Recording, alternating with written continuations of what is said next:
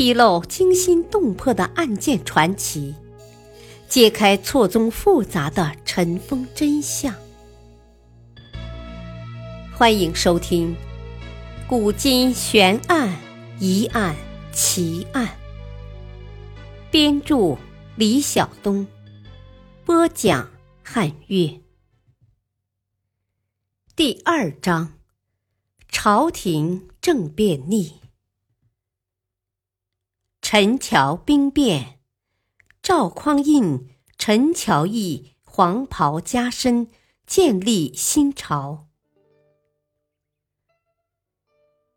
清代诗人查出白《千秋一案陈桥驿，一朝黄袍变罢兵》的诗句，与岳蒙泉“黄袍不是寻常物，谁信军中”。偶得知的诗句异曲同工，其实都是表明陈桥兵变是有预谋的。那么，为什么会有这样的诗句暗示呢？陈桥驿、赵匡胤黄袍加身，是否真有预谋呢？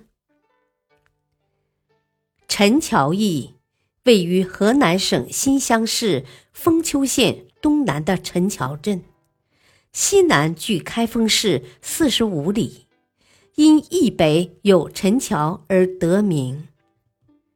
后周禁军的统帅殿前都点检赵匡胤在此黄袍加身，建立了大宋王朝。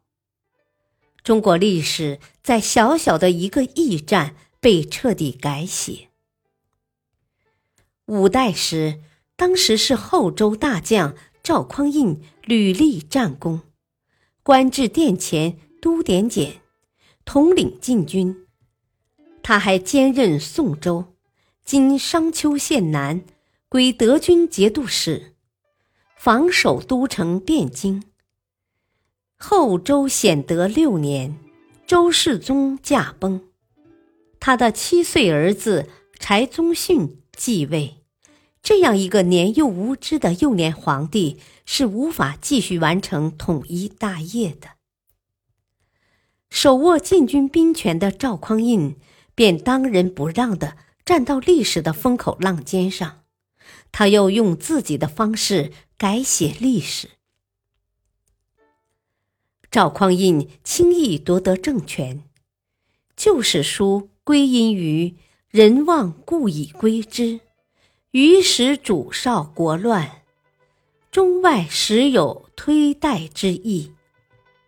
宋王朝君臣也称是本朝以一让得天下。可是历史记载也有破绽之处，在赵匡胤陈桥兵变前，据说他的母亲、姐姐以及政敌韩通之子、学士陶谷等。都在不同角度窥测赵匡胤将反朝称帝，汴梁民众也有疯传，即将北征，京师宣言，出师之日将册点检为天子。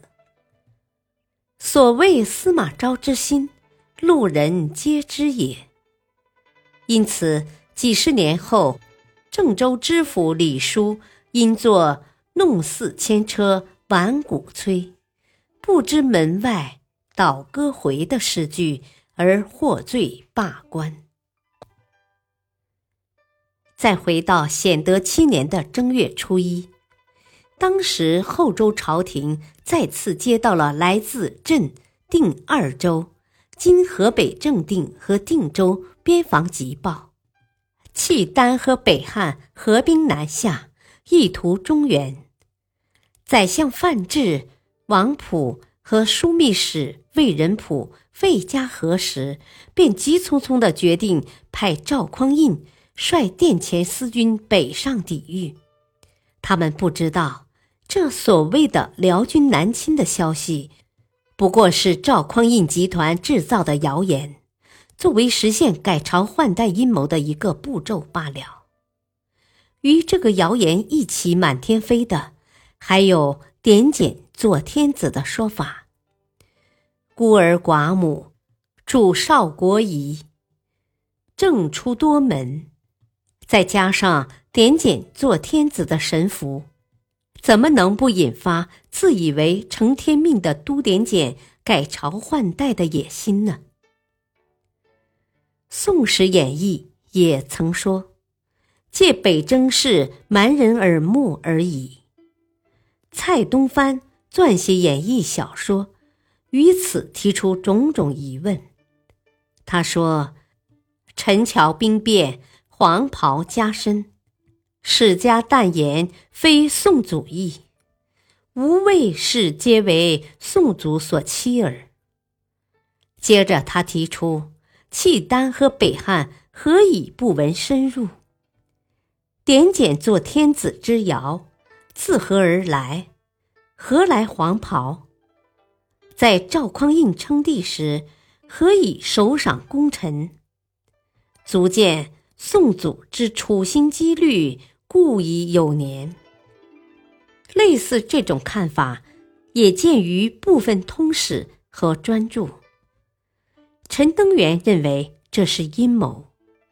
所谓陈桥兵变，真曹丕所谓“舜禹之事，吾之知矣”者也。在这种形势之下，孤儿寡母所能做的，只剩下拱手让出江山了。在这次兵变中，赵匡胤洞悉了整个后周朝廷的形势。准确把握了改朝换代的难得机遇。首先，他为兵变大造舆论，很好的起到了蛊惑人心的作用，为日后受禅代周奠定了舆论基础。其次，制造契丹入侵的谣言，使得自己能把兵权迅速掌握手中，并带离。忠于后周的侍卫司部队控制的京城。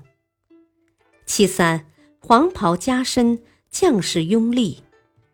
由于事先的精心筹划，演得丝丝入扣，忙而不乱。而兵变之后的政变几乎没有流血，就和平取代了后周政权。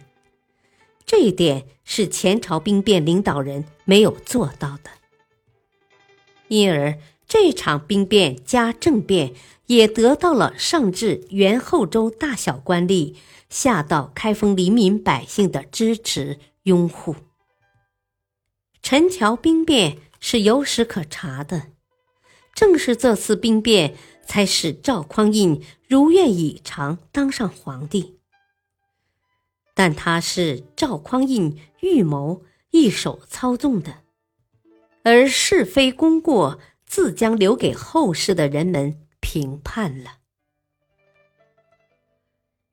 历史话外音：宋太祖一生最大的贡献和成就，在于重新恢复了华夏主要地区的统一，一举结束了安史之乱以来长达两百年的诸侯割据和军阀战乱局面，让饱经战火之苦的百姓。终有了一个和平安宁的生产生活环境，为社会的进步、经济的发展、文化的繁荣创造了良好的条件。感谢收听，下期播讲夺门之变，明英宗朱祁镇南宫复辟。敬请收听，再会。